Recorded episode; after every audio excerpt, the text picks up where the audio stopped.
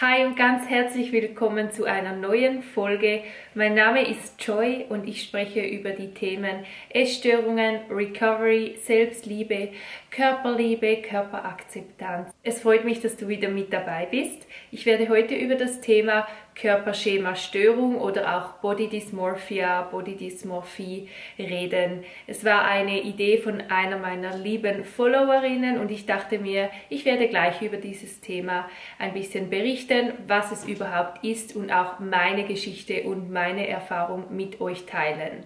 Ich wünsche dir viel Spaß mit dieser Folge. Wenn du es via YouTube schaust, dann vergiss nicht ein Like zu geben, ein Abo dazulassen und auch einen Kommentar zu schreiben. Du kannst ja gerne mal berichten, ob du mit diesem Thema auch Erfahrung gemacht hast und wenn du es in meinem Podcast hörst, auf meinem Podcast hörst, dann bitte lass doch auch gerne eine Bewertung da. Das hilft mir wieder total weiter, mir und meiner Arbeit. Vielen Dank. Was ist Body Dysmorphia oder Körperschemastörung überhaupt? Es ist eine Krankheit, bei dem sich Betroffene vor allem im Körper oder auch im Gesicht entstellt, hässlich oder auch zu dick oder zu dünn wahrnehmen. Eine Körperschemastörung ist auch ein häufiges Begleitmerkmal einer Essstörung und dazu werde ich später noch ein bisschen mehr erzählen, gerade über meine eigene Erfahrung, weil ich selber jahrelang Essstörungen hatte, plus natürlich auch Körperschemastörung. In der heutigen Welt ist es natürlich fast schon normal oder man hört es oft, dass viele sich ein bisschen zu dick finden oder sie finden, sie haben ein paar Kilos zu viel oder sie fühlen sich vielleicht dann auch nicht schön genug. Aber wenn jemand eine Körperschemastörung hat, dann ist es wirklich eine sehr gestörte Wahrnehmung des eigenen Körpers. Also es ist wirklich extrem. Es hat nicht dann damit zu tun, dass man das Gefühl hat, ich habe jetzt ein bisschen zu viel auf den Rippen. Es ist wirklich schon sehr gestört und auch zwanghaft. Die Betroffenen fühlen sich wirklich unattraktiv, hässlich, sie nehmen sich einfach selber ganz anders wahr, als sie es wirklich sind.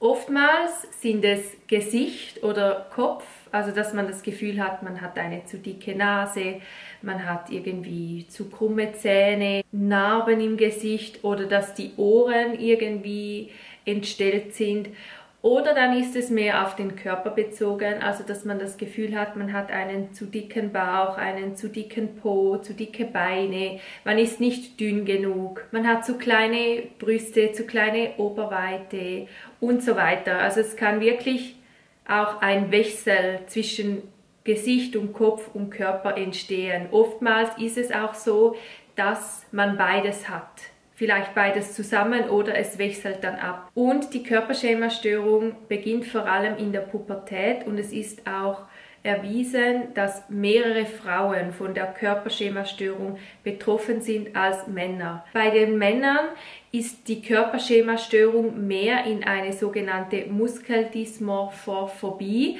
Das heißt, der Mann fühlt sich dann zu klein oder er fühlt sich nicht zu muskulös genug, also er hat zu wenig Muskeln und dann kann es in so eine Art Körperschemastörung ausarten und dann gehen diese Männer natürlich oftmals ins Fitnessstudio oder trainieren sich, bis sie dann muskulös sind und bei den einen oder bei den anderen wirkt es dann fast schon zu muskulös, meiner Meinung nach. Also ich persönlich finde das eh nicht so schön, wenn ein Mann zu viele Muskeln hat, aber das ist auch wieder Geschmackssache und das ist auch gut so. Die Körperschemastörung gehört auch zu den Zwangsstörungen. Also wenn du selber dich damit auskennst, wenn du selber auch darunter leidest an einer Körperschemastörung, dann hast du vielleicht auch schon bemerkt, dass es sich sehr zwanghaft anfühlt.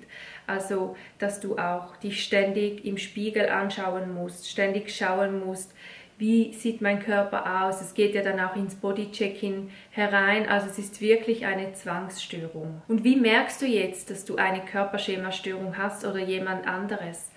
Die Betroffenen, sie beschäftigen sich übermäßig mit ihrem Äußeren, also mit ihrem Erscheinungsbild und sie sehen Dinge, sie sehen Makel, die andere Menschen gar nicht sehen. Es kommt zu wiederkehrenden Verhaltensweisen, wie zum Beispiel sich ständig im Spiegel anschauen. Übermäßige Körperpflege kann auch ein Grund sein. Also klar, den Körper zu pflegen und darauf zu schauen, das ist extrem wichtig. Aber wenn es auch wieder übermäßig wird, kann das auch eine Ursache sein. Wenn ständig die gleichen Gedanken wiederkommen, also auch der ständige Vergleich mit anderen Menschen, mit anderen Personen im echten Leben oder aber auch auf Social Media.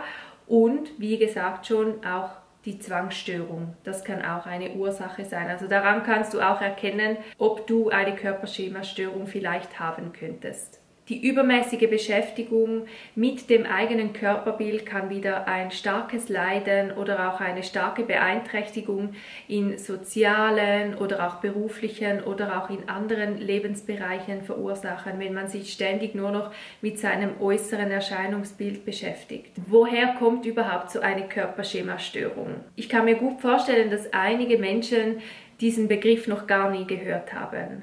Aber die Körperschemastörung, die gibt es wirklich, weil ich selber habe das ja auch erlebt. Und oftmals hat es halt mit den sozialen Medien zu tun. Also es hat mit den Schönheitsidealen, was wir alles da tagtäglich auf diesen Plattformen sehen, zu tun.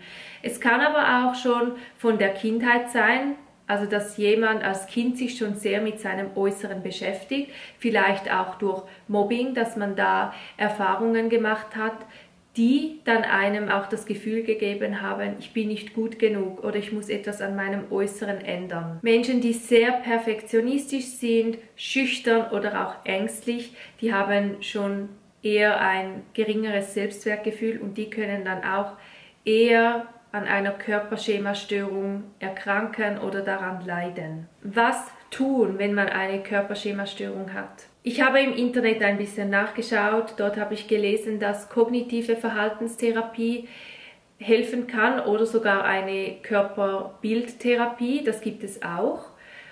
Und auch ähnlich wie bei der Therapie von Angststörungen wird hier auch mit der Konfrontation gearbeitet. Also das heißt wirklich, dass man sich mit seinem eigenen Körper immer wieder auseinandersetzen sollte und so auch daran arbeiten kann, dass man ein positives Körperbild erreichen kann. Das ist ein Weg, es ist ein Prozess und es ist auch ein Üben. Also es ist auch ein tägliches Üben, ein tägliches Arbeiten an sich selber, an seinem Körperbild. Das ist nicht etwas, das du von heute auf morgen gleich lösen kannst. Und jetzt bist du sicherlich noch gespannt auf meine Geschichte, auf meine persönliche Geschichte.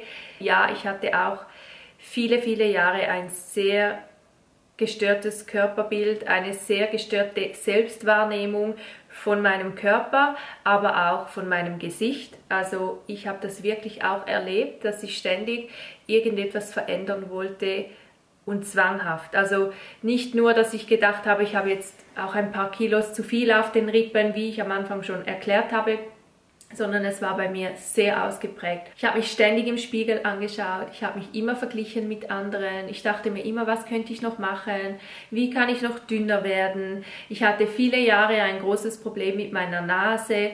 Ich wollte meine Nase immer dünner haben, das heißt, ich habe mir auch schon überlegt, meine Nase zu operieren. Also es war jetzt nie irgendwie schon fortgeschritten, dass ich mich da mehr damit auseinandergesetzt habe, aber es war einfach immer in meinem Kopf, dass ich das Gefühl hatte, meine Nase ist nicht gut genug, sie muss kleiner sein, sie passt nicht in mein Gesicht und so weiter. Es gab früher mal solche Nasenklammern, die habe ich dann gekauft und die kann man so auf die Nase setzen und weil die Nase ja ein Weichteil ist, hatte ich dann das Gefühl, wenn ich das regelmäßig gemacht habe, dass meine Nase dann auch schmaler geworden ist.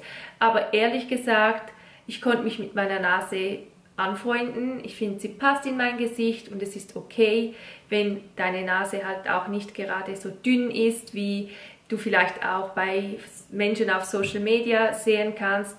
Vergiss nicht, vieles ist gefiltert. Viele benutzen irgendeinen Filter, der die Nase schmäler macht. Und da möchte ich mich nicht rausnehmen. Ich habe das früher auch sehr oft gemacht, dass meine Nase schmal gewirkt hat. Aber ja, ich muss auch sagen, meine Nase ist auch nicht irgendwie dick oder so. Also sie passt zu mir, sie passt in mein Gesicht. Und ich bin ja Kosmetikerin und Visagistin und man kann die Nase auch ein bisschen schmäler schminken und einfach auch akzeptieren. Und mein Körper habe ich ja auch ganz viele Jahre als zu dick empfunden ich fand mich nie gut genug, ich fand mich nicht, nie schön genug. Ich wollte immer dünner sein. Also egal welche Stelle es war, mein Bauch, meine Beine, mein Po, meine Taille, meine Arme, auch eben das Gesicht. Einfach, es war nie gut genug. Ich habe mich immer völlig anders gesehen, als ich eigentlich bin. Also wenn ich jetzt auf Fotos zurückblicke, dann sehe ich wirklich, dass ich viel zu dünn war, dass ich krank aussah und dass ich viel, viel schöner bin, einfach so wie ich bin. Egal wie ich aussehe, egal wie mein Körper ist, egal wie mein Gesicht aussieht, ich bin einfach so wie ich bin und auch egal wie sich das noch verändern wird. Ich hatte auch am Anfang meiner Heilung immer so das Gefühl, ich darf nicht zu viel noch zunehmen oder auch wenn ich dann mal geheilt bin, wie ist es dann, wenn ich dann immer noch zunehme, was denken die anderen und so weiter. Aber schlussendlich, es ist egal, was andere über dich denken. Es ist wichtig, dass du mit dir im Reinen bist, dass du auch in deinem Kopf leben kannst, dass du nicht ständig diese Zwangsgedanken hast und diese schlimmen Gedanken oder diese anstrengenden Gedanken und dem dann auch nachgehen musst, weil ich weiß, wie anstrengend das alles ist, wenn man das aushalten sollte oder wenn einem die Essstörung sagt, halte das alles aus. Also iss weniger, iss restriktiv, mach viel Sport, schau, dass dein Körper immer genauso aussieht oder schau, dass dein Körper dünner wird. Das ist so anstrengend, in diesem Kopf, in diesen Gedanken zu leben und auch in diesem Körper. Es ist einfach gar kein schönes Gefühl und es lohnt sich nicht, darin zu leben. Es ist viel schöner, wenn du frei bist, wenn du einfach dich leben kannst, deinen Körper akzeptieren kannst, deinen Körper feiern kannst. Und glaub mir, es ist nicht gerade das Einfachste in der heutigen Zeit auch, aber wenn du merkst, es macht dir keine Freude mehr, es nimmt nur schon eine Minute von deinem Leben zu fest ein oder die Essstörung oder die Gedanken nehmen einfach schon zu viel Raum in deinem Leben ein, dann ist das ein großer Grund, um da hinzuschauen und heilen und auch einfach mit sich ins Reine zu kommen, sich einfach so anzunehmen, wie man ist, weil wir sind alle gut genug, wir sind alle richtig so, wie wir sind. Wir brauchen uns nicht zu verändern, wir brauchen nicht irgendeinem Schönheitsideal zu entsprechen oder irgendeinem Trend, weil die Trends, die ändern sich stündlich, die ändern sich täglich und es ist fast unmöglich, dem nachzueifern. Und lebe in, im Jetzt, lebe in, einfach im Jetzt sei präsent und sei nicht zu fest schon wieder in der Zukunft oder in der Vergangenheit. Was war, das war und was kommen wird, das wird kommen. Also schau, dass du jetzt ganz bewusst leben kannst, die schönen Dinge in deinem Leben feiern kannst, dass du richtig von diesen schönen Dingen profitieren kannst. Also mach was aus deinem Leben und ja, lebe, weil das Leben ist so kurz, das Leben ist viel zu kurz, um ständig in den Problemen zu sein oder ständig zu denken, was wäre, wenn oder ich bin nicht gut genug, ich bin erst gut genug, wenn ich dünner bin oder wenn ich ein bisschen definierter bin. Nein, du bist genau richtig so, wie du bist. Du brauchst dich nicht zu verändern. Du brauchst nicht abzunehmen, um besser, schöner, geliebter zu sein. Du brauchst nicht definierter zu sein. Du brauchst nicht mehr Sport zu machen, um irgendwie das Gefühl zu haben, du bist besser oder so. Nein, das bist du nicht. Du bist genau richtig so, wie du bist. Und fokussiere dich wirklich auf die positiven Aspekte in deinem Leben. Ich hoffe, das hat dir ein bisschen Motivation auch gegeben und schreib es wirklich gerne in die Kommentare, wie du diese Folge gefunden hast oder schreib mir auch gerne auf Instagram. Ich freue mich immer riesig über eure Nachrichten. Und somit wünsche ich dir jetzt einen tollen restlichen Tag, Abend, Morgen, wann immer du das Video oder die Folge dir anhörst und anschaust. Und wir sehen uns in der nächsten Episode. Bis dann. Ciao.